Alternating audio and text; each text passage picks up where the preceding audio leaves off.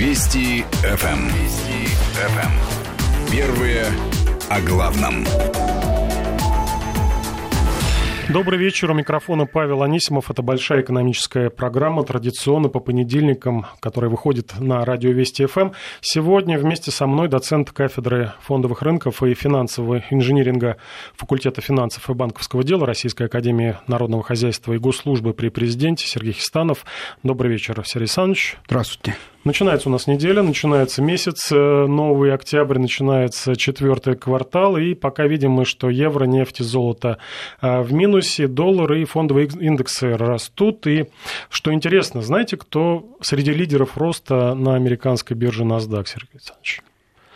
Оружейные, а, акции оружейных компаний США растут на 6%, на 6% сейчас э, посмотрел, э, в том числе American Outdoor Brands, это бывший Smith Wesson, э, почти 6,5% рост. Все это на фоне стрельбы в Лас-Вегасе, и инвесторы предполагают, э, что э, будет расти спрос в том числе и на стрелковое оружие, и не верят в дальнейшее ужесточение э, оружейного законодательства в США.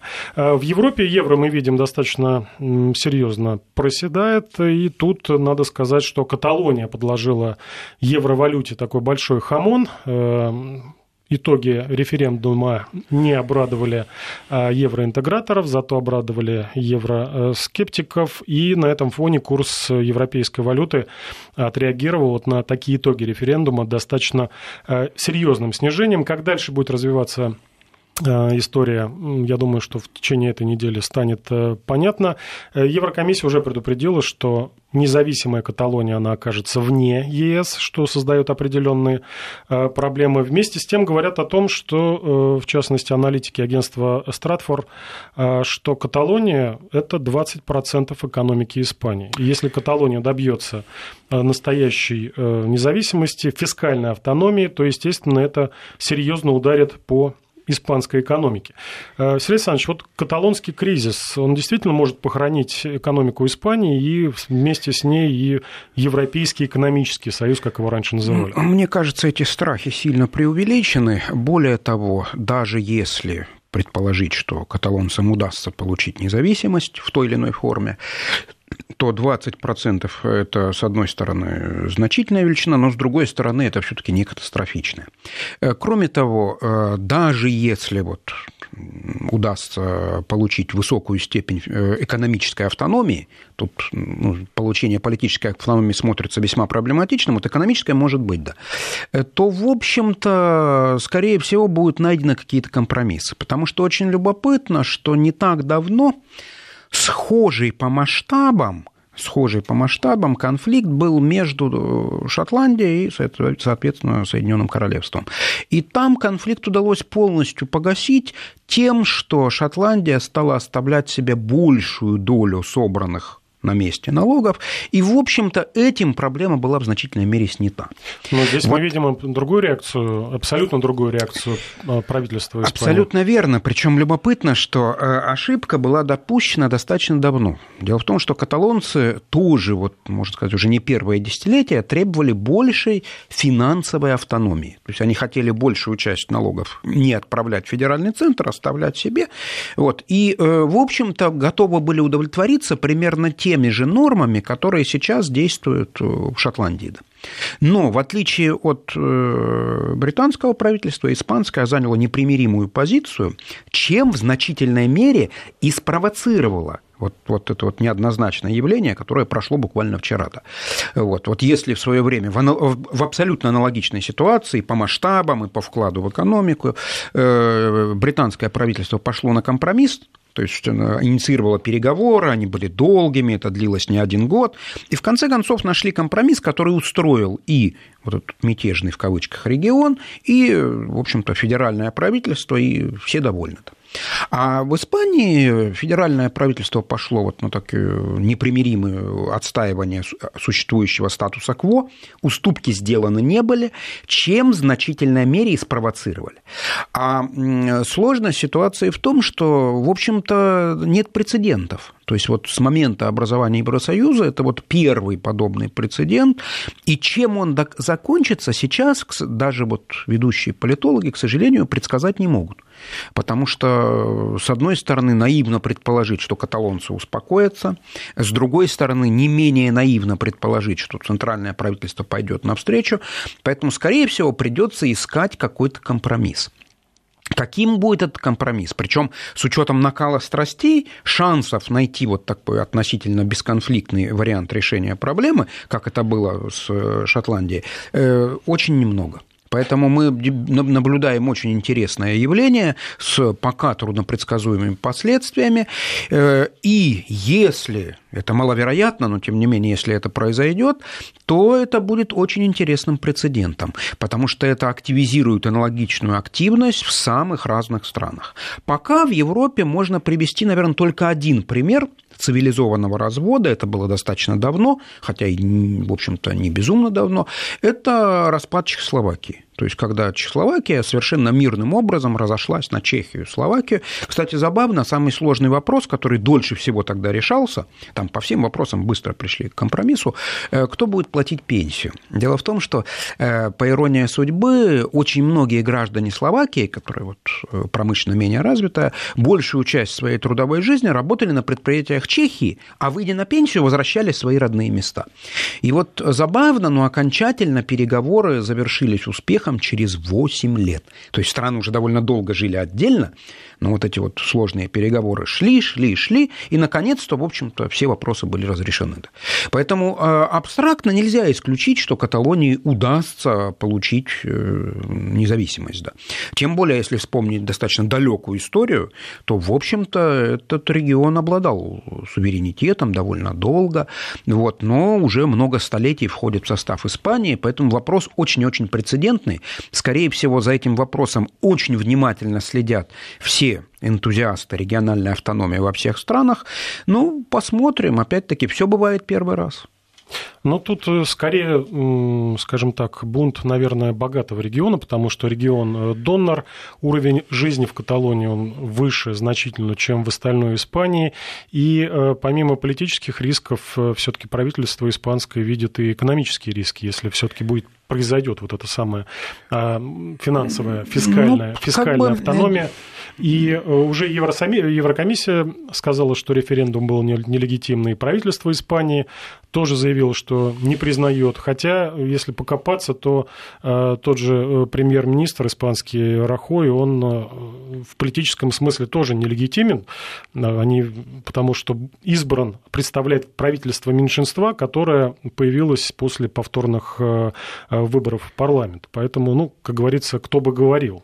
Ну, сложный каталонцы. вопрос, сложный вопрос. Тем не менее, действительно, прецедент, вот, особенно если вдруг Каталония это удастся, будет очень интересным. Э, что касается опасностей экономических для Испании в целом, то они, с одной стороны, существенны, потому что действительно регион донор, да, но с другой стороны, не стоит их и преувеличивать, поскольку Каталония со всех сторон окружена остальной территорией Испании, поэтому ничто не мешает там ввести определенные пошлины на грузопоставки и, в общем-то, с помощью этих пошлин часть выпавших доходов компенсировать. Да. Вот. Но, опять-таки, пример Чехии и Словакии внушает некоторый энтузиазм, что да, цивилизованный развод в Европе был, он был не так давно, вот, и, в общем-то, никаким страшным последствиям не привел. Обе эти страны прекрасно существуют, имеют ну, по меркам Восточной Европы достаточно нормальный уровень жизни, и катастрофа не случилась. Но все же некоторые аналитики говорят э, уже э, преломляя вот эту ситуацию на общеевропейский э, горизонт, на общеевропейскую экономику, э, говорят, что победа референдума э, может привести к снижению достаточно существенному евровалюты на 5%, на 7%. То есть очередной удар по курсу евро. Да, но это же, как ни парадоксально, достаточно сильно поможет европейской экономике. Дело в том, что последние там, несколько кварталов курс евро к доллару укрепился, что, в общем-то, достаточно негативно сказалось на европейских экспортерах, поскольку э, экономика евро, зона, зоны евро э, достаточно самодостаточная, То есть э, при, даже при сильном движении валютного курса э, особого изменения инфляции не происходит потому что структура экспорта и импорта довольно похожа.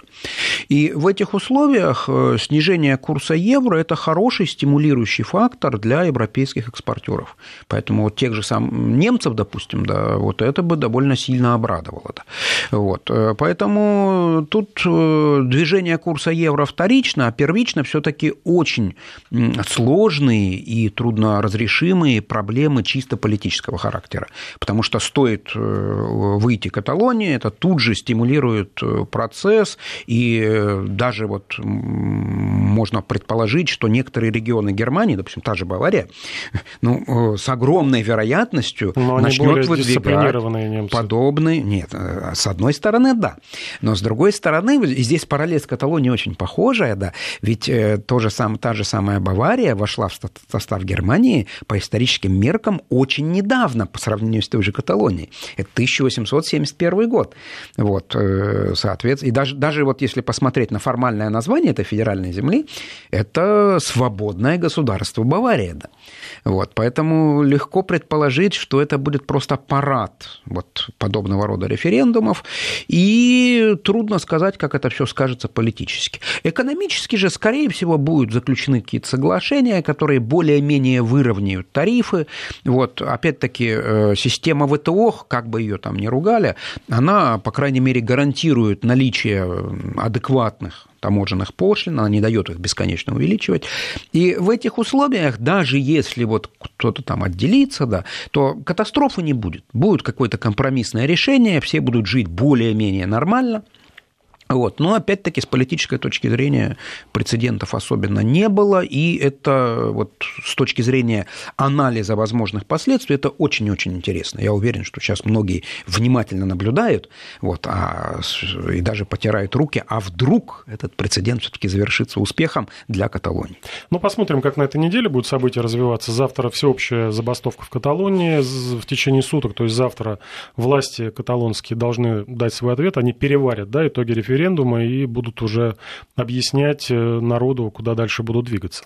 Э, мы переходим к нашим э, российским новостям. Сегодня продолжалась жесткая посадка в Вимаве, и на эту тему было много достаточно важных заявлений. В частности, вице-премьер Аркадий Дворкович сказал, что, оказывается, есть инвесторы, которые рассматривают возможность покупки Вимавия э, со всеми долгами, э, но пока общего понимания дальнейшей э, судьбе Вимавия нет. У меня сразу возник вопрос, Сергей Александрович, а действительно у кого-то хватит мужество купить проблемную компанию, у которой сейчас такой негативный шлейф на протяжении последних недель идет, э, либо, ну, это все забудется, там через неделю, через две переименуют и дальше будут работать. Ну, как всегда, дьявол в деталях. Э, дело в том, что действительно э, несколько инвесторов проявляют интерес, но представители этих инвесторов говорят о том, что их бы заинтересовала покупка компании при условии получения компании господдержки. Вот. Естественно, э, все будет зависеть от того, насколько широкая господдержка, на каких условиях. На что, какой это будет, срок? что это будет за господдержка? Да, потому что речь идет о компенсации кассового разрыва в 3 миллиарда рублей, вот, речь идет о заморозке выплат по ранее сделанным долгам на достаточно большой срок, и э, пойдут ли власти на принятие вот такого рода условий, большой вопрос. Скорее всего, это будет тщательно обсуждаться и займет какое-то время. Но мы видели, э, ну, скажем так, легкую панику на авиарынке и на туристическом рынке, и те 10 миллиардов кредиторской задолженности, которые есть у Вимави, это просто копейки по сравнению с теми дырами черными в балансах банков, которые спасало, спасает государство, примеров несколько. Почему бы не пойти навстречу и действительно поддержать людей, которые хотят возродить эту компанию, э, вернуть ее на рынок и ну, какую-то господдержку оказать? Ну, мне кажется, что действительно какую-то господдержку оказать разумно, ну, как всегда, дьявол в деталях, нужно разбираться с тем, на каких условиях. Вообще, российский авиарынок с точки зрения многих инвесторов э, выглядит достаточно привлекательным, потому что стоимость перелетов у нас ну, заметно выше, чем даже в некоторых европейских странах. Э, соответственно, вот с точки зрения бизнеса, вот именно авиабизнеса, мы выглядим привлекательными. Э, сложности возникают с тем, что у нас относительно многих стран достаточно дорого стоит обслуживание в аэропорту, у нас, как ни странно, не самые доступные цены на авиакеросин. Вот, парадоксально, но в некоторых странах авиакеросин дешевле, да, но это связано прежде всего с особенностями налогообложения. Вот, э, поэтому, если бы действительно авиакомпания была сохранена, это скорее пошло бы на пользу российской экономики, поскольку обеспеченность вообще авиационным транспортом у нас несколько ниже, чем в других странах. Интересно, что вот этот э, случай с Вимавиа инициировал дискуссию относительно введения каких-то страховых механизмов защиты защиты для пассажиров. Ну, сегодня в правительстве говорили о том, что уже разрабатывают законопроект, в ближайшее время э, внесут по ужесточению надзора вот в авиаотрасли. О чем ну, может Может идти быть, даже, ну вот что касается надзора, тут тоже двойственно. С одной стороны, у нас вот многие представители авиакомпаний, кстати, сетуют на то, что степень надзора у нас в стране по сравнению с принятыми нормами в других странах даже несколько избыточна. Вот, даже несколько избыточно. Есть множество стран, где надзор гораздо мягче, а аварийность, в общем-то, вполне нормальная. Э, мне кажется, что гораздо более перспективным выглядела бы идея создания некого страхового фонда по образцу АСВ. Вот есть у нас АСВ, которая компенсирует вкладчикам там, потери в случае отзыва лицензии банков, и надо отдать должное, что этот инструмент, а ему уже много лет, работает безупречно. То есть еще не было ни одного случая, даже если Э, по чаяния крупный банк испытывал какой крах, чтобы люди пострадали. То есть действительно создан инструмент, который прекрасно выполняет свои функции. Поэтому почему бы не рассмотреть вопрос о том, что сделать нечто аналогичное? Более того, вот с точки зрения именно авиапассажира, а мне кажется, что защищать нужно прежде всего авиапассажира.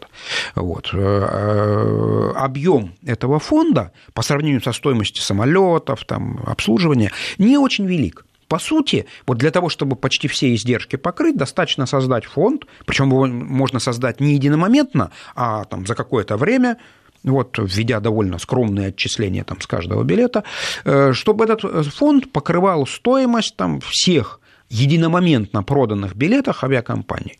Это в масштабах авиаотрасли не такая большая сумма потому что авиаотрасль очень капиталоемкая, там прежде всего это стоимость воздушных судов, там объектов инфраструктуры и так далее. На этом фоне стоимость э, авиабилетов э, пассажиров, которые находятся в воздухе, я немножко утрирую для упрощения, но вот она выглядит подъемной суммой. Тем более, если там, потребовать создания этого фонда не единомоментно, а, допустим, наполнить его в течение года или двух. И это позволило бы иметь, э, с одной стороны, довольно дешевой ценой, вот уже есть прикидки, что, в принципе, там в районе 10 рублей с одного билета достаточная сумма, вполне подъемная для, в общем-то, хоть для граждан, хоть для бизнеса. Да. Но где-то в течение года или, может, немножко больше получился бы фонд, который бы вот эти вот вопросы полностью снял. -то. Вот. Ну и с учетом э, географии нашей страны, мы все-таки самое крупное государство на планете, протяженности, вот, конечно, не очень не хотелось бы, чтобы у нас уходили авиакомпании, потому что у нас обеспеченность именно авиационным транспортом, особенно не мегаполисов в виде Москвы, Санкт-Петербурга там, и некоторых миллионников, а большинства других, там, даже областных центров, она достаточно низкая. Да. Поэтому для нас уход там, очередной авиакомпании – это совсем нехорошо. Ну, есть еще одни проблемы, вернее, вскрылись еще одни проблемы с проблемами в Имаве. Сегодня давал пресс-конференцию один из э, руководителей э, туристической большой компании, и он сказал, что у нас очень большой дефицит э, самолетов. Связано, говорит, с тем, что так как Египет закрыт, то не хотят авиакомпании привозить, э, ну, брать в лизинг, да, большое количество самолетов, потому что, понятно, летом загрузки, а зимой им летать некуда, стоят на бетоне. И э, вот этот дефицит, наверное, действительно Вимай, уход Вимавия подчеркнул, потому что некоторые авиакомпании говорили о том, что мы бы рады перевести, но у нас нет свободных кресел, ну, у нас все занято. Есть такая проблема. Более того, некоторые эксперты считают, что, может быть, эту проблему можно смягчить, просто облегчив хотя бы временный доступ на российский рынок международным компаниям. Поскольку в мире есть даже некоторый избыток воздушных судов, вот, вот какие-то послабления в этом направлении, может быть, э, позволили бы решить вопрос вот с ситуациями, когда возникает пиковая потребность в самолетах. Ну, так или иначе, Вимавия последний свой полет совершит 15 октября, именно последний, а не крайний. И с 16 все, прекращаются перевозки, дальше уже будут э, смотреть, что с компанией делать. Сейчас мы уходим на новости. Напомню, у нас в гостях экономист Сергей Хистанов. Не переключайтесь. Продолжаем большую экономическую программу. В студии Вести ФМ Павел Анисимов и экономист Сергей Хистанов. Э, есть вопросы по страхованию перелетов. Я напомню, кстати, наши э, смс и WhatsApp координаты 5533 – это смс-портал, в начале сообщения пишите слово «Вести», и плюс 7 903 170 6363 – это WhatsApp, где можно свои вопросы и замечания э, транслировать. По поводу замечаний напомнили мне, что э, у пассажиров, авиапассажиров есть проблемы похлеще, чем в Вимаве. Э, сегодня стало известно, что британская, старейшая британская авиакомпания Monarch Airlines объявила о том, что приостанавливает полеты и оставила за рубежом 110 тысяч человек. Вимавия, напомню, не вывезла 40 тысяч, но вот в ближайшее время э, все доберутся до дома. И э, спорят с вами, Сергей Александрович, что есть такие страховки. Есть страховки о невылете, и говорят, что вот э, наш слушатель э, пишет, если я лечу дикарем, то покупаю страховку о невылете, стоит, стоит такая страховка 200 рублей. Но это немножко разные страховки. Это, если сравнивать... И да, и нет. Дело в том, что вот слушатель сказал абсолютно правильную вещь. Они действительно существуют, кстати говоря, довольно давно, но, как правило, Инициаторами такого страхования являются там, достаточно часто страховые компании, иногда даже вот там вылет, э, скажем так, в стоимость тура это включается, да.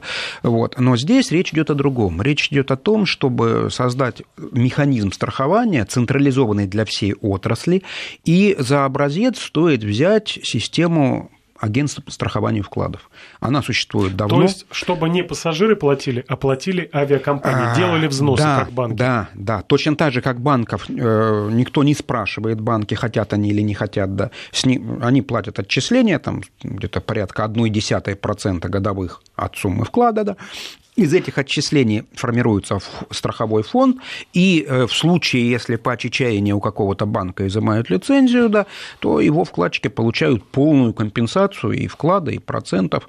Вот, вот нечто подобное необходимо сделать для авиабилетов. И технически явно стоит изучить опыт АСВ, тем более, что сама идея распространения положительного опыта, она выглядит конструктивно. Вот сейчас дебатируются вопросы о том, что вот в обозримом будущем такого же рода страховка, как для банковских вкладов, будет распространена на некоторую часть брокерских счетов, в частности тех счетов, которые открываются в рамках индивидуальных инвестиционных счетов. Да, вот они, скорее всего, уже в обозримом будущем получат такую страховку. И, кстати говоря, может быть, даже стоило использовать тот же и механизм ну, то есть у АСВ создать там специальные счета для страховки э, э, этих пассажир, авиапассажиров от невылета и на них аккумулировать средства. Раз какая-то вещь есть, и она хорошо работает, ну, логично просто тиражировать успешно. Я с вами не соглашусь, Александр, если бы вещь э, под названием АСВ хорошо работала, то не было бы э, создания каких-то особого какого-то фонда по спасению банков, то, чем это сейчас занимается Это совершенно разные вещи. Вот, вот вы сейчас Мне кажется, что допускаете, СВ, да, так СВ говорят. забуксовало, когда нет, начали схлопываться банки нет, из топ-10, 20, 30. Нет, нет.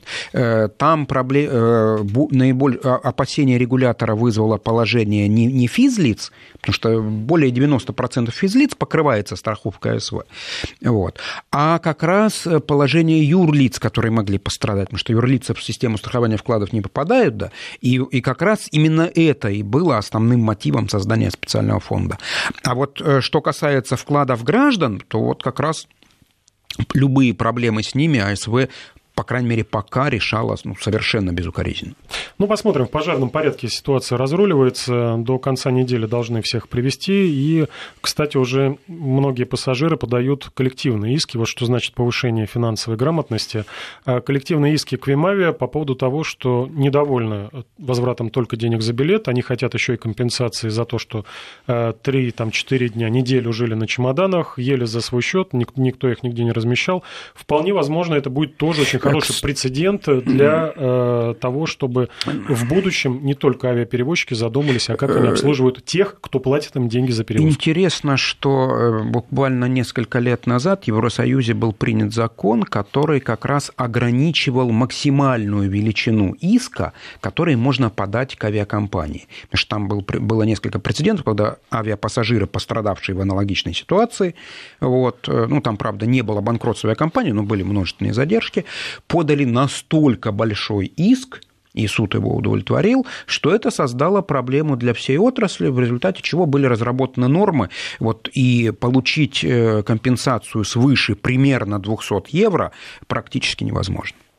Э, к другим новостям, достаточно важным, к нам в четверг, 5 октября, э, прилетает король Саудовской Аравии Сальман Аль-Сауд. Э, переговоры будут э, на самом высшем уровне, и э, в пресс-службе президента нашего уже сказали, что есть ряд направлений, по которым и Россия, и Саудовская Аравия тесно соприкасаются и дальше хотят развивать это сотрудничество.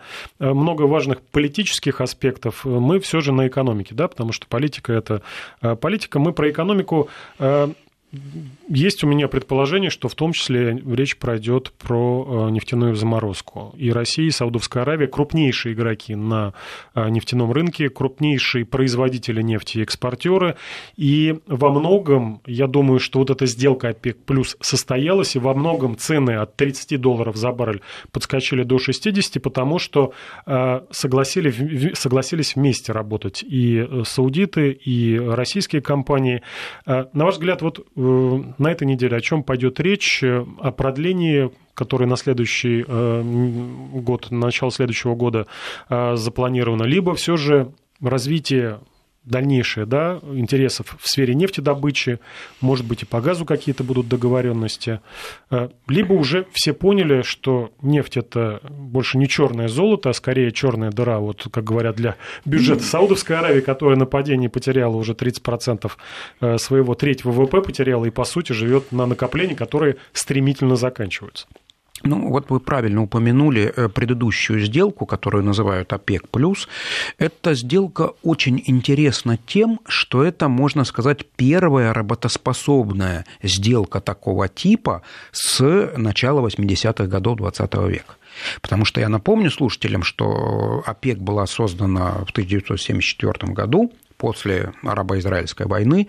Создание ОПЕК и определенные ограничения на экспорт э, нефти в развитые страны вызвало четырехкратный рост цен на нефть. Собственно говоря, именно с 1974 года нефть для нефтеэкспортеров и превратилась в настоящее черное золото. Вот оно, она действительно очень много приносила бюджетам стран нефтеэкспортеров. Э, к началу 80-х годов большинство стран-членов ОПЕК стали сами нарушать свои собственные договоренности. Это кончилось тем, что в сентябре 85 года очень драматичные события были, когда, э, соответственно, министр нефти Саудовской Аравии объявил о том, что Саудовская Аравия выходит из соглашения, и в следующем 86 году мы увидели обвальное падение нефти. Поэтому, когда э, вот в конце прошлого года заключалась вот эта сделка ОПЕК+, в которой Россия принимала участие, очень многие, э, вот, ну и я грешным делом, считал, что эта сделка работать не будет. Я думал, что вот те, те же э, факторы, которые помешали в начале 80-х годов, помешают и сейчас.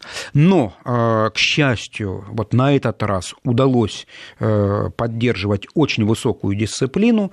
Вот если прошлые разы журналисты посчитали, что степень соблюдения соглашения достигала 60% то есть говорит о том, что на 40% соглашение не выполнялось, то в этот раз, по оценкам независимых экспертов, соглашение было выполнено аж на 92%. Это необычно высокая дисциплина, да, даже лучше, чем ожидалось, и действительно цена на нефть выросла там почти в два раза от тех уровней, когда соглашение было заключено. Э, скорее всего, самым главной экономической темой будет в той или иной форме продление этого соглашения, но, возможно, оно будет немножко формально модифицировано, потому что предыдущее соглашение ограничивало именно добычу. Вот сейчас звучат предложения контролировать экспорт. То есть многие страны, они добычу ограничили, но сократили внутреннее потребление, экспорт нарастили. Вот чтобы такого ну, не плюс было. накопили запасы, которые да, потом да, выбрасывали да. на рынок. Вот, причем во многих странах, кстати, запасы были очень э, велики, даже танкеры стояли заполненные, да. И, соответственно, в этой ситуации гораздо раз, более разумным является предложение наложить какие-то ограничения, выработать подходы к э, ограничению экспорта нефти. И вот, скорее всего, самой главной экономической темой визита короля Саудовской Аравии будет как раз обсуждение деталей заключения вот этого соглашения. Поскольку соглашение непростое, то, соответственно, там много факторов, которые желательно обсудить именно напрямую между первыми лицами. Но есть еще непростая проблема – это американская сланцевая нефть. К счастью, к счастью для данного соглашения, когда вот произошло сильное снижение цен – ну, с уровня там, свыше 100 долларов за баррель до 27, э, сланцевые производители заметно снизили свое присутствие на рынке. То есть их не удалось победить полностью, но если на пике производилось свыше 3 миллионов баррелей в сутки, то сейчас около одного. Поэтому, конечно, это там определенный фактор, который влияет на цену, но все-таки это не самый главный фактор. Э, масштаб сокращения в результате вот этого соглашения ОПЕК плюс оказался сильнее. Э, Павел Анисимов и Сергей Хистанов в студии Вести ФМ. Мы продолжим после э, небольшого выпуска новостей. Не переключайтесь. Продолжаем большую экономическую программу. В студии Павел Анисимов и доцент кафедры фондовых рынков и финансового инжиниринга Российской Академии Народного Хозяйства и Госслужбы при президенте России Сергей Хистанов. Э, переходим мы вновь к нашим темам приземленным. В Петербурге следователи добиваются ареста организаторов тренингов, которые сводят с ума людей. И э, громкая история, да, э, возбудили э, дело по поводу того, что одна из тех, кто тренировался, покончила самоубийством. Посмотрел на сайте вот этих тренеров, которые развивали личность. Ну, базовая программа называется «Развивайся и богатей». Вход всего за 2 тысячи с половиной, 2,5 тысячи рублей. Вот, но предлагают вот такие личностные тренеры э, заложить фундамент своего будущего. Это я цитирую, да, прямо сейчас заложите фундамент своего будущего, основанного на вашей мечте, э, которого вы достойны.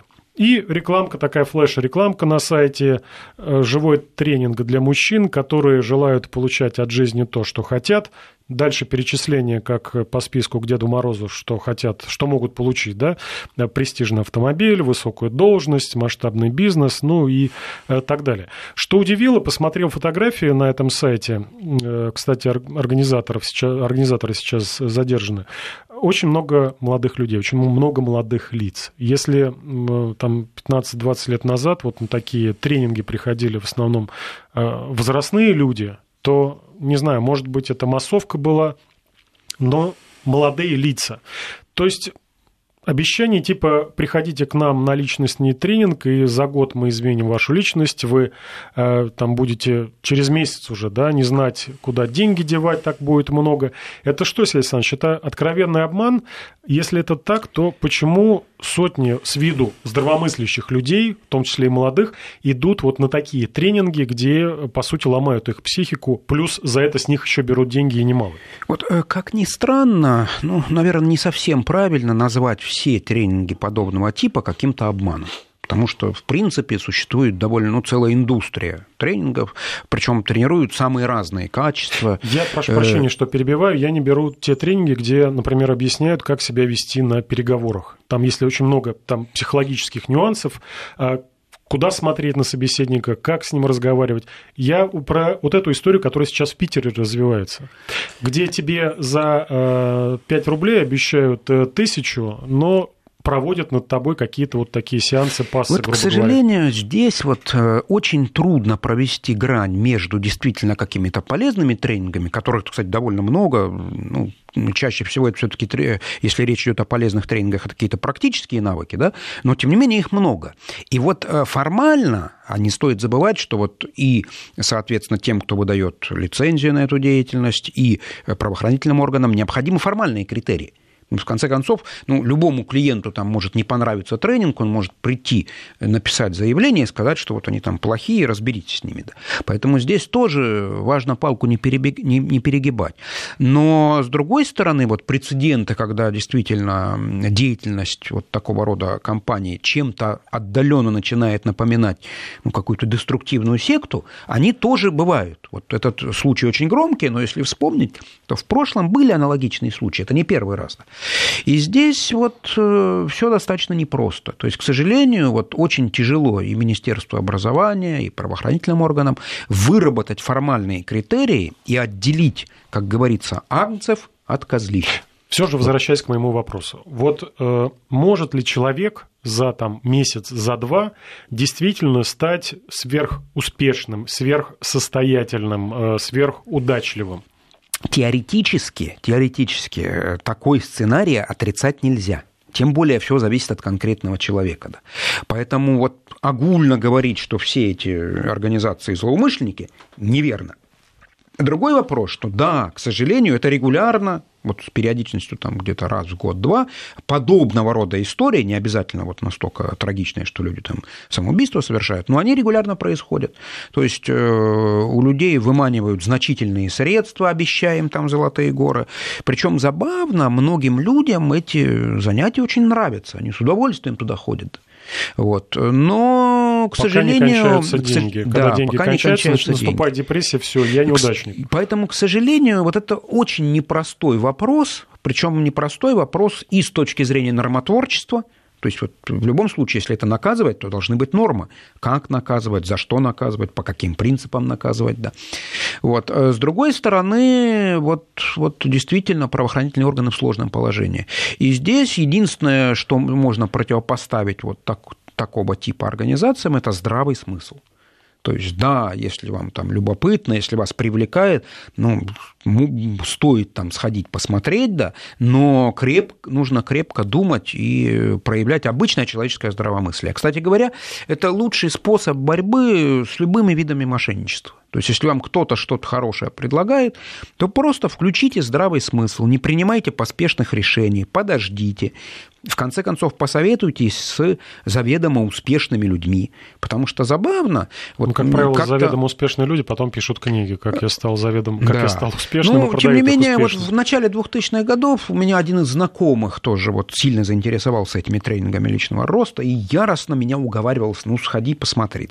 Я человек очень скептический, да, вот крайне недоверчивый, да, поэтому я там на одно бесплатное занятие даже сходил, посмотрел, да, понаблюдал за теми, кто там ведет занятия, да. Вот потом обратил внимание своего знакомого, что вот многие эти люди, которые там превозносят, как они сейчас делают успешными, сами особенно успешными-то и не являются. Да. И это навело вот моего знакомого на мысль, что что-то тут не так, да что-то тут не так. Поэтому вот кроме здравого смысла, наверное, трудно противостоять вот такого типа организациям, потому что, еще раз повторюсь, что найти формальный критерий, которые можно было бы применять правоохранительным органам, надзорным органам, очень и очень тяжело. Потому что, с одной стороны, добросовестных тренеров тоже полным-полно. Вот я тоже в начале 2000-х годов посетил э, там, один из тренингов, который был посвящен э, психологии там, э, преподавательства, поскольку являюсь преподавателем, там как раз был тренер для преподавателя, тренинг для преподавателей, довольно интересный. Я действительно там много чему научился, систематизировал свои знания, и вот у меня действительно там позитивные. Я считаю, что там вполне я получил то, что мне было обещано. Вот. Э, с другой стороны, с другой стороны, вот, вот прецеденты, когда именно, причем это касается именно тренингов личностного роста, вот э, атмосфера на подобных курсах напоминает философски вот нечто похожее на деструктивную секту, что еще раз повторю, что один из моих знакомых сильно увлекся этим, потом он от этого отошел, но тем не менее. Это тоже есть. И здесь вот, ну не знаю, я думаю, только практика выработает критерий, как к этому правильно относиться. Учиться придется на своих ошибках, как я понял. Ну, желательно, чтобы эти ошибки не были фатальными. А, чуть-чуть времени остается. Еще одна тема. Октябрь у нас э, время перехода, да, такого от к осени к зиме, можно так сказать, и перехода цен. Цен на там, основные продукты питания тоже они сейчас плавно переходят от э, снижения, которое мы наблюдали последние месяцы, к плавному росту, по крайней мере, э, вот согласно мониторингу, за последнюю неделю два социальных продукта достаточно серьезно подорожали. Это помидоры и огурцы быстро поднимаются в цене. По крайней мере, оптовые цены точно растут. В магазине на этой неделе будет статистика официальная недельная Росстата. Я думаю, что тоже эти цифры проявятся. Нам не привыкать, мы знаем, да, что осенью сменяется продовольственная дефляция на инфляцию. Но какой она будет в этом году? Ведь э, тоже обещают нам, что в октябре восстановятся поставки турецких помидоров. А это цена-качество достаточно хороший продукт вот в этом соотношении. Ну, мне кажется, что как раз э, решение о возврате турецких помидоров и э, вовремя подоспеет, поскольку у нас сейчас в силу просто календарных условий поступление томатов и огурцов открытого грунта прекращается в большинстве регионов, потому что банально холодает. Э, соответственно, обычно в это время года, вот когда грунтовые то есть те, которые выращиваются в открытом грунте, э, фрукты и овощи постепенно сходят на нет, раскупаются, и им на смену при, при, приходит продукция, как правило, произведенная в других странах, и цены, соответственно, растут. Но поскольку у нас длительное время те же самые турецкие томаты отсутствовали, то весьма вероятно, что их приход э, притормозит рост цен, ну, что с обывательской точки зрения скорее хорошо. Вот, естественно, там, предмет бесконечной дискуссии, в какой степени нужно поощрять там, наших производителей, в какой степени допускать иностранных. Но мне кажется, что вот если даже вводить какие-то сезонные нормы, то есть допускать иностранных производителей тогда, когда наши уже свой товар в основном распродали. Да. Это разумный компромисс, который позволит и как бы не наносить удар по импортозамещению в производстве сельхозпродукции, и в то же время снабжать россиян достаточно недорогими продуктами питания.